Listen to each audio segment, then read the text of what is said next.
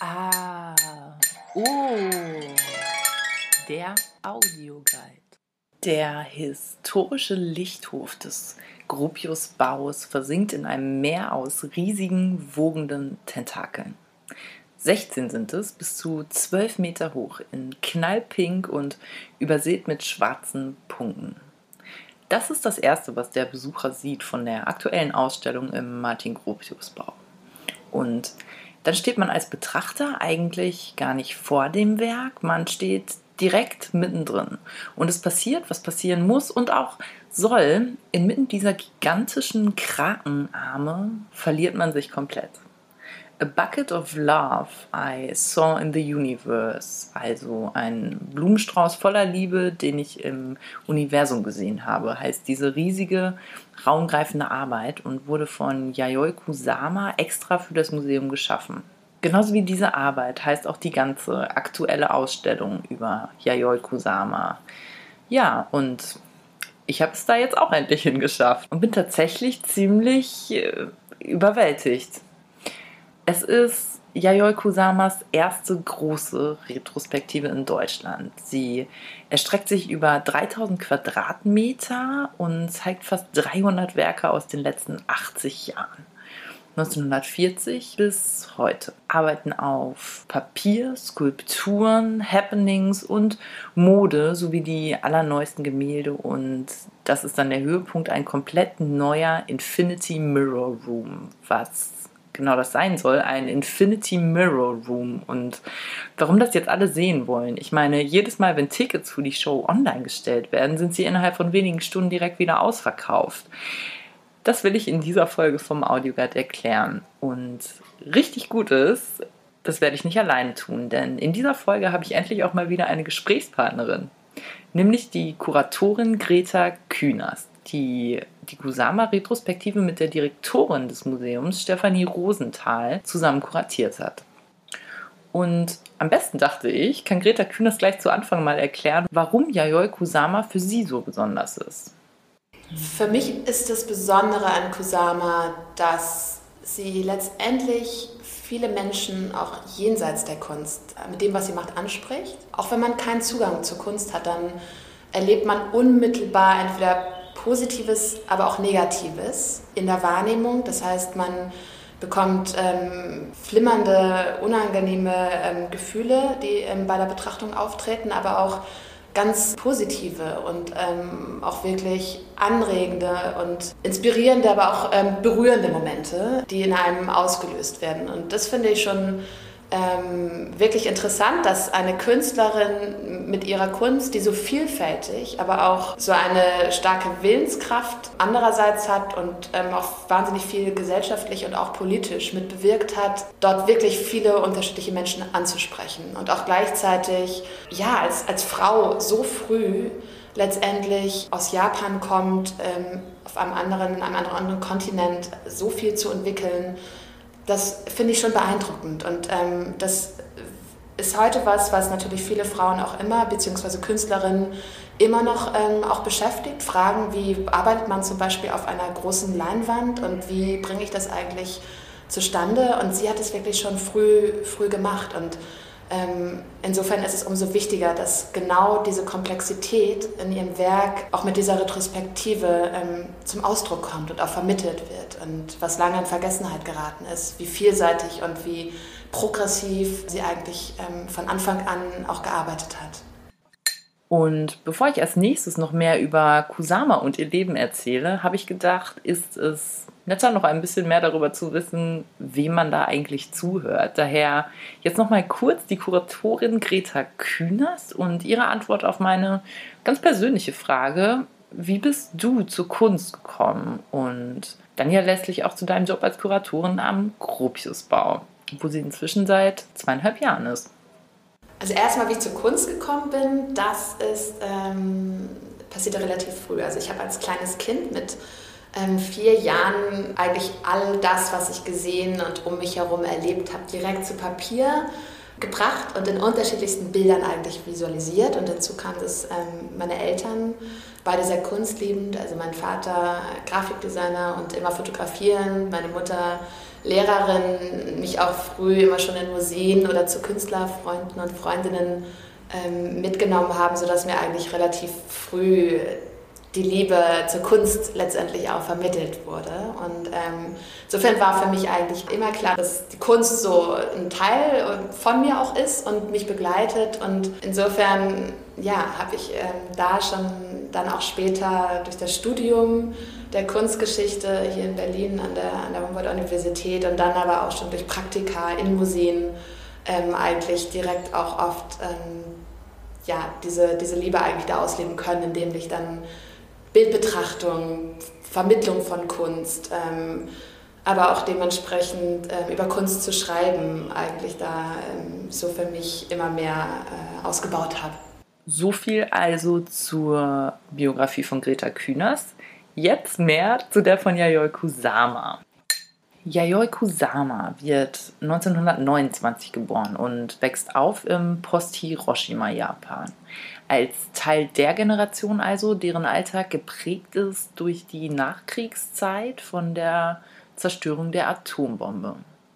Das ist das eine gesellschaftliche Trauma, das Kusama prägt. Ein anderes, ganz persönliches ist, Kusama wird als Kind von ihrer Mutter immer wieder losgeschickt, um ihrem Vater nachzuspionieren, wenn der wohl öfter mal auf dem Weg zu seiner Geliebten ist. Was, das sagt Kusama selbst, für sie Auslöser von Ängsten und Halluzinationen ist. Und Kusama als Künstlerin macht aus diesen Halluzinationen Kunst. Immer wieder versucht sie, ihre Halluzinationen mit ihrer Kunst zu fassen, sie darzustellen und dadurch eben unter Kontrolle zu bringen. In Bildern, in Installationen und in aufsehenerregenden Happenings. Sie arbeitet zwischen 1958 und 1972 vorwiegend in New York, ab den 60er Jahren, aber immer öfter auch in Europa. Und jetzt legt der Gropiusbau einen Schwerpunkt in der Ausstellung auf die Bedeutung, die Europa für die Karriere von Kusama hat. Sie stellt unter anderem aus in Essen, Gelsenkirchen, Mailand, Venedig, Turin, Stockholm, Bern und Rotterdam. Aber wie es dazu kam und was in Europa dann passierte mit Kusama, das erzähle jetzt nicht ich, sondern viel besser die Kuratorin Greta Kühners. Und das ist das hier. Naja, nachdem Kusama ihre Werke äh, 1960 zum ersten Mal in Deutschland, ähm, nämlich im Schloss Morsbräuch ähm, in Leverkusen, in einer Gruppenausstellung ähm, präsentiert hat, das waren die Infinity Net Paintings, war Kusama dann auch in den weiteren Jahren ziemlich gut vernetzt, weil 65 hatte sie dann ihre Galerie in Den Haag und hat ähm, von New York aus damals ähm, viele Ausstellungen mit Hilfe von europäischen Künstlern, wie zum Beispiel Henk Peters oder auch Jan Schönhoven von New York aus ähm, organisieren können. Kusama war ähm, dazu zwischen 1966 und 1993 dreimal auf der Venedig Biennale vertreten und sie wollte auf der Documenta in Kassel ausstellen und hat zwischen 67 und 1970 über 70 Performances und Happenings veranstaltet und darunter eben auch viele in, in Europa und besonders in den Niederlanden. Und ähm, da hat sie auch das Thema der Nacktheit in ihrer Kunst Mitte der 60er Jahre sehr gut für sich ähm, ausleben können.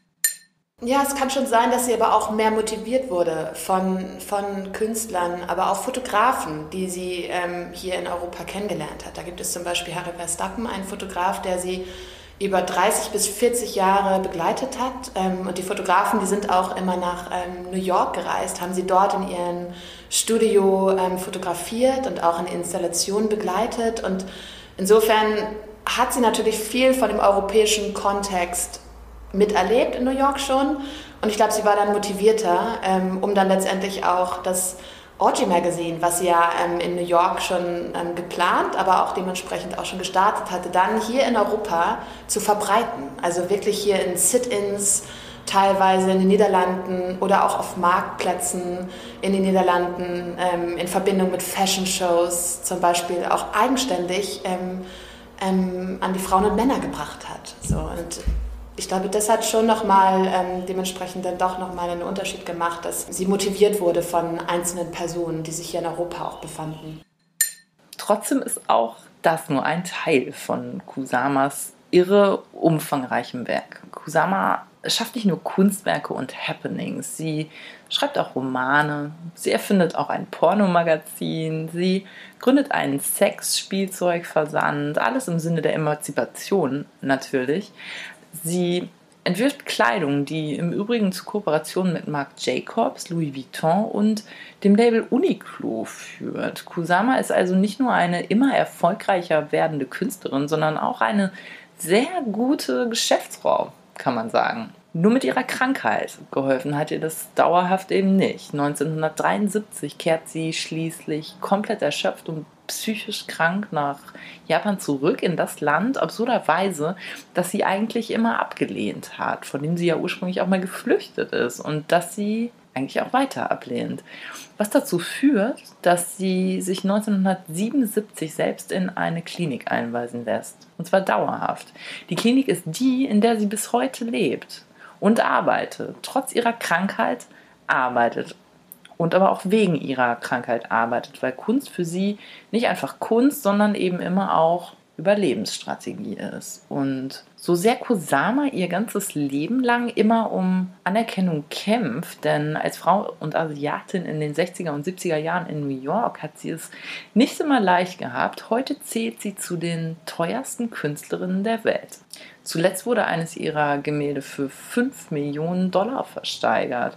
Es zeigt einen gepunkteten Kürbis in Gelb und Schwarz, der irgendwie niedlich und zugleich aber auch bedrohlich wirkt. Und genau das, diese Verbindung von niedlich und bedrohlich, findet man ja auch in den pinken Tentakeln, im Gropiusbau wieder, von denen ich ganz zu Anfang schon gesprochen habe. Und genau die, diese Verbindung von unterschiedlichen Stimmungen, wie hier sogar in einem einzigen Werk, ist auch wieder ganz typisch Kusama. Und ihre Ausstellung in Berlin hat der Gropiusbau tatsächlich in ganz enger Zusammenarbeit mit ihr und ihrem Studio in Tokio kuratiert. Und ich freue mich total, ähm, dass ich darüber ein bisschen mehr erfahren konnte. Und zwar direkt von der Kuratorin Greta Kühners natürlich, die mir mich verraten hat, wie das ablief, die Zusammenarbeit mit Kusama und ihrem Team. Also ich habe sie persönlich leider nicht kennengelernt. Ähm, Stefanie Rosenthal, die war ähm, während der ähm, Vorbereitung in Japan und ähm, in Tokio und hat sie kennengelernt und hat sie als äh, sehr, als eine sehr feine, aber auch wirklich offene ähm, und ähm, ja, warmherzige ähm, Künstlerpersönlichkeit so beschrieben und hat sich wahnsinnig gefreut, als ähm, sie gehört hat, dass sie zum ersten Mal in Deutschland eine Retrospektive jetzt haben wird. Und dadurch, dass wir so intensiv aber mit ähm, ihrem Studioteam zusammengearbeitet haben, ähm, die auch teilweise schon 40 bis ja, 50 Jahre mit ihr zusammenarbeiten, führt es für mich letztendlich auch so an, als wenn ich sie irgendwie auch kennen würde. Also wir haben wirklich wahnsinnig viel auch für den Katalog ähm, und für die Ausstellung natürlich auch mit dem Studio fast täglich ähm, im Austausch gestanden und um viel zu recherchieren, um Bildmaterialien mit dem Studio und auch Unbekanntes ähm, neu zu erforschen und auch aufzuarbeiten. Ähm, und insofern war das wirklich ein enger ähm, Austausch in den letzten zweieinhalb Jahren, sodass man schon jetzt nach der Zeit ähm, den Eindruck hat, dass man wirklich nicht nur das Werk recht gut kennt, sondern auch ja, ein Gefühl für die Künstlerin entwickelt hat. Da die Ausstellung so umfassend ist, da sie das komplette Werk Kusamas zeigt, von Gemälden über Installationen und Happenings, war mir die nächste Frage an Greta Kühnerst besonders wichtig, nämlich was von all dem ist eigentlich dein Lieblingswerk der Ausstellung? Ja, das ist eine ähm, frühe und wirklich sehr berührende, aber auch total starke Arbeit auf Papier von 1954 und die heißt Atomic Bomb und bewegt sich ähm, formal gesehen erst einmal zwischen Figuration und Abstraktion. Aber technisch ist sie interessant, weil sie einen Farbabklatsch ähm, mit einer damit entstehenden abstrakten Zufallsstruktur aufweist, die Kusama wiederum mit Gouache und Tinte übermalt, sodass die abstrakte Form etwas Wesenhaftes bekommt, aus der sich wiederum viele kleine Partikel ähm, im Bildraum zerstreuen. Und der Titel, der spielt ähm, auf die US-amerikanischen Atomabwürfe auf Hiroshima von 1945 an und zeigt, wie sich Kusama schon als ähm, junge Künstlerin mit 25 Jahren äh, mit dem Kriegsthema eben unmittelbar auch in ihrer Kunst beschäftigt und ähm, sich aber auch zugleich zur Welt hinwendet und eine Realität eben abbildet, die auf ästhetischer Ebene wirklich, aber auch unwirklich zugleich erscheint. Das hat so einen, ich finde, es hat auch immer wie so, ist wie so ein haariger Kopf auf der anderen Seite. Das ist so ein, hat wirklich was zwischen diese, ja, diese zwischen Abstraktion, aber auch Figuration verhaftenden, wo man wirklich so lange vorstehen kann und Gleich muss ich auch irgendwie dann oft immer an Max Ernst denken, der nämlich auch gerade mit, dieser, mit, dieser, mit dem Farbabklatsch ja auch gearbeitet hat. Und ähm, insofern hat es für mich wirklich was wahnsinnig ähm, Sphärisches und auch letztendlich hat irgendwie was total Tiefgehendes. Also es spricht mich sofort immer an. Und das hat mich auch in der frühen Auswahl schon direkt angesprochen, weil ich das einfach total toll finde wie dieses frühe Gemälde von Kusama tatsächlich aussieht, das kann man sich bei mir auf Instagram und Facebook ansehen. Kusama selbst besonders wichtig ist hingegen ihre neueste Werkreihe, My Eternal Soul, meine ewige Seele. Also mit der sie 2009 beginnt und die sie bis heute weiterführt. Acrylgemälde sind das, auf denen in pulsierenden Farben gemalte Gesichter oder abstrakte Formen zu sehen sind. Hieroglyphen Pflanzen oder Muster einfach. Wie besessen Kusama auch heute mit 92 noch arbeitet. Das versteht man, wenn man weiß, dass die Serie ursprünglich 100 Arbeiten umfassen sollte. 100, das ist schon viel eigentlich, aber tatsächlich wenig, sehr wenig, wenn man weiß, dass sie inzwischen aus weit über 700 Bildern besteht. Kusamas Kunst nimmt also auch in dieser Hinsicht kein Ende und kein Ende, das ist so ziemlich das perfekte Stichwort, um als nächstes zu sprechen über Punkte. Denn man kann nicht über Yayoi Kusama sprechen, ohne über ihre Punkte zu sprechen. Denn Punkte, würden viele sagen, sind das Markenzeichen der Künstlerin. Bei Kusama sind Punkte tatsächlich überall. Angefangen hat sie mit den Punkten in ihren sogenannten Infinity Nets. Unendlichkeitsnetze, die eigentlich aus tausenden ganz filigranen, sich wiederholenden, halbkreisförmigen Pinselstrichen bestehen, die Muster erzeugen, die die Leinwand vollständig überdecken, die sich scheinbar ins Unendliche ausdehnen und die eben wirken wie Hunderttausende von Punkten. Und nicht nur Leinwände bedecken die Punkte von Kusama komplett, auch Schaufensterpuppen, Tassen, Stühle, sogar Zigaretten, die sie in Happenings dann raucht. 1976 gestaltet Kusama psychedelische audiovisuelle Lichtshows in Underground-Clubs, bei denen sie öffentlich nackte Körper mit Polkadots bemalt, Naked Body Festivals und Orgy-Partys nennt sie das und löst natürlich eine öffentliche Kontroverse aus. Ein Skandal. In ihrem Love Room in Den Haag ziehen sich sogar Museumsdirektoren, Kritiker und Künstler aus und bemalen sich zu experimenteller Jazzmusik gegenseitig mit Punkten. Das Happening wird in den Niederlanden, in Belgien und in Deutschland im Fernsehen gezeigt. Es ist damals überhaupt das erste Mal, dass Nackte wirklich im Fernsehen zu sehen sind. Das war aufsehenerregend, bis ähm, ja, um 5 Uhr morgens die Polizei die Veranstaltung auflöst. Als sie nur zwei Wochen später ganz ähnlich eine Naked Demonstration veranstaltet, kostet das den Direktor des Museums in Schiedam fast seinen Job. Und als sie ähnliche Inszenierungen in ihrer Heimat in Japan zeigt, wird Kusama zeitweise sogar festgenommen.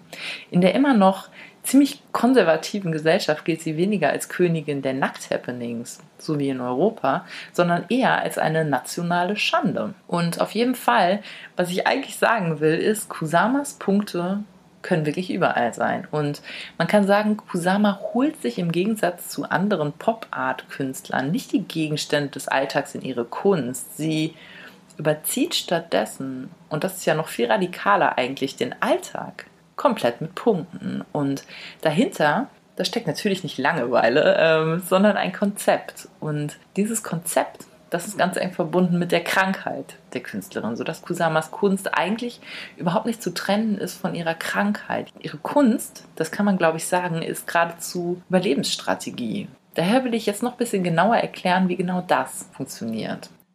Kusama lebt und arbeitet seit inzwischen 44 Jahren in einem psychiatrischen Krankenhaus in Tokio, freiwillig. Sie hat sich 1977 selbst eingewiesen und ist bis heute geblieben. Kusama sieht schon als Kind Halluzinationen, die sie beschreibt als Lichtblitze und Punktfelder, die aus ihrem Gesicht in die sie umgebende Welt übergehen, bis sie selbst schließlich ganz in ihnen aufgeht. Ein paar Jahre später erlebt sie, wie sich das Blumenmuster einer Tischdecke vervielfacht, verselbstständigt, dass die Blumen den ganzen Raum einnehmen und sie zu verschlingen drohen.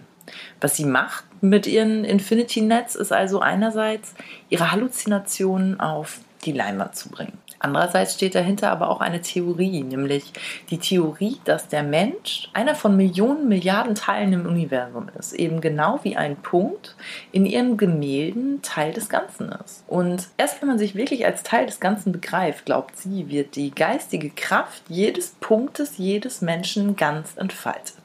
So viel zur Theorie, die hinter ihren Punkten steht. Aber verbunden mit ihren Halluzinationen leidet Kusama auch unter einem Sextrauma. Ich habe eben schon mal angedeutet, dass sie als Kind ihrem Vater und seinen Affären nachspionieren muss.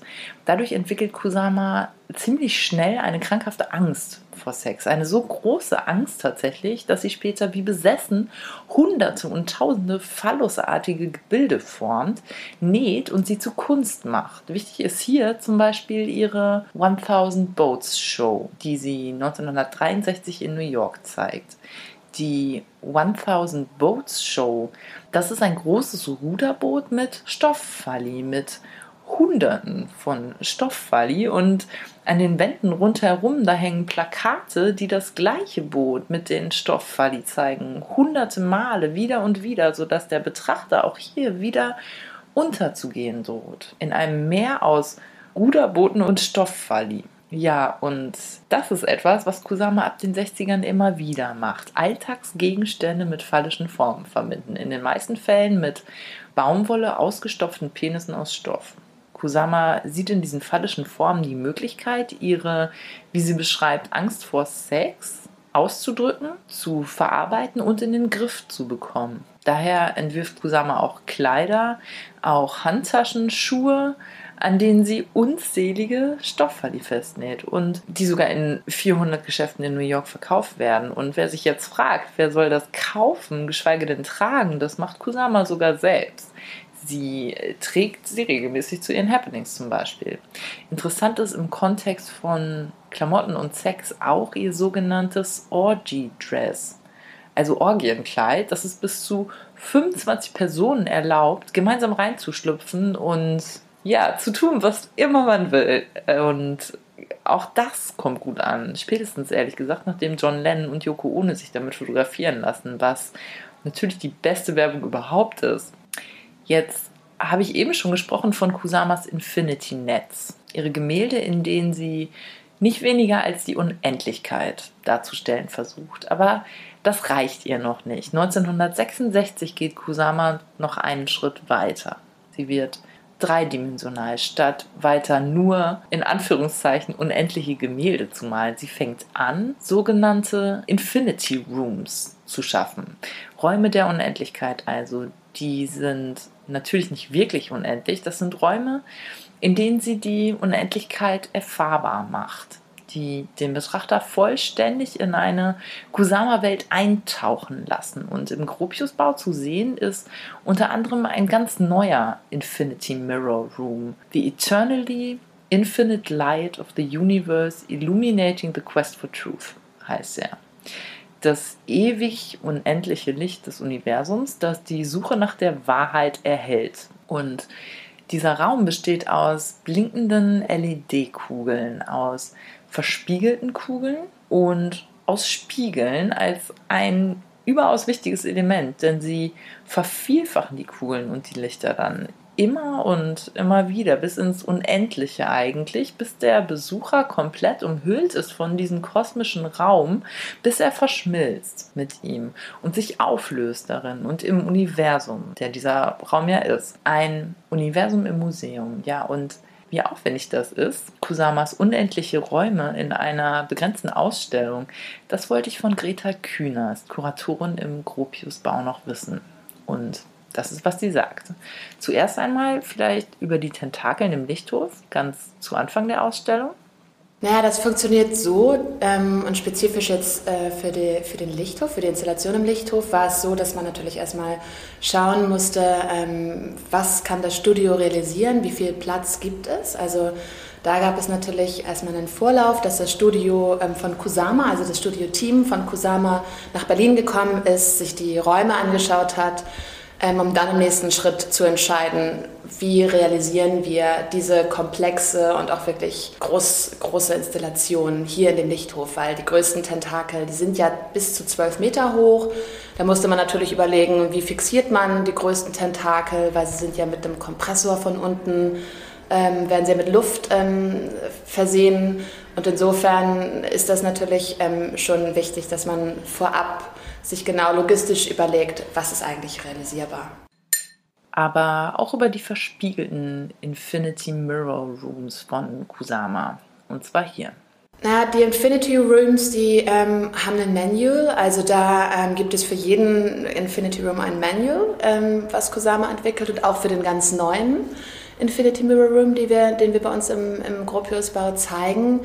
Ähm, insofern ist es eigentlich je nach Ausstellungsvenue ähm, ähm, anpassungsfähig. Also da hat sie schon ähm, recht ähm, vorzeitig als Künstlerin dafür gesorgt, dass ihre Infinity Mirror Rooms auch ähm, in unterschiedliche Institutionen, beziehungsweise später hat es sich so entwickelt, mhm. dass sie dann auch anpassungsfähig gemacht wurden. Ja, und einen Punkt, den ich bisher nur angedeutet habe, habe ich jetzt noch nämlich die Frage, welche Rolle Selbstinszenierung bei Kusama und ihrer Kunst eigentlich spielt. Die kurze Antwort ist eine sehr große. Die etwas längere Antwort ist, Kusama kultiviert die Selbstinszenierung in ihren Infinity Mirror Rooms, indem sie sich in ihnen darstellt, aber auch in Fotos, Installationen, in Happenings, wann immer möglich eigentlich aber sie kultiviert Selbstinszenierung nicht aus Narzissmus, wie oftmals in Selfies in den sozialen Medien, sondern ganz im Gegenteil. Sie kultiviert Selbstinszenierung und das ist jetzt wichtig, um sich im Werk zu verlieren, zu verschwinden, Teil des Kunstwerks zu werden. Es ist der Wunsch nach Selbstauflösung, der sie bestimmt, der eigentlich sowas ist wie der Universalgedanke von Kusama, ihr ständiges Leitmotiv. Und nicht nur das, denn Kusama inszeniert sich eigentlich nur stellvertretend für alle Betrachter ihrer Werke. Sie will es so allen anderen ermöglichen, sich mit ihr zu identifizieren und sich so auch selbst in ihrer Kunst zu verlieren. Und trotzdem ist es heute so, dass Kusama nicht nur ein millionenschwer bezahlter Kunststar ist, sie ist auch ein viraler Hit. Sie liefert Fans mit ihren Werken eine perfekte Kulisse für Fotos. Dass diese Fotos, diese Selfies dann auf Instagram und Facebook und auf Webseiten überall im Internet gepostet werden, das hätte ihr vermutlich gefallen. Und das ist ja eigentlich auch nur konsequent, denn jedes einzelne Foto ist ja eine Vervielfältigung ihres Werks. Eine Erweiterung eigentlich Richtung, ja, Unendlichkeit. Und Unendlichkeit und der große Wunsch, sie künstlerisch darstellen zu können. Das habe ich schon gesagt, ist mit der größte Antrieb von Yayoi Kusama. Eigentlich sind ihre Werke vielleicht die beste Antwort auf die Frage, wie Unendlichkeit aussehen könnte. Jedenfalls kommen ihre Werke der Unendlichkeit sehr, sehr nah und auf jeden Fall fühlen sie sich so an. Und weil der Audioguide im Gegensatz zu Kusamas Werken zwar manchmal so wie heute sehr lang sein kann, aber leider nicht unendlich ist, war es das jetzt auch. Der Audioguide über Yayoi Kusama und ihre Retrospektive im Martin Gropius Bau in Berlin. Die läuft noch bis zum 15. August. Ich bin Ronja und sag bis dann.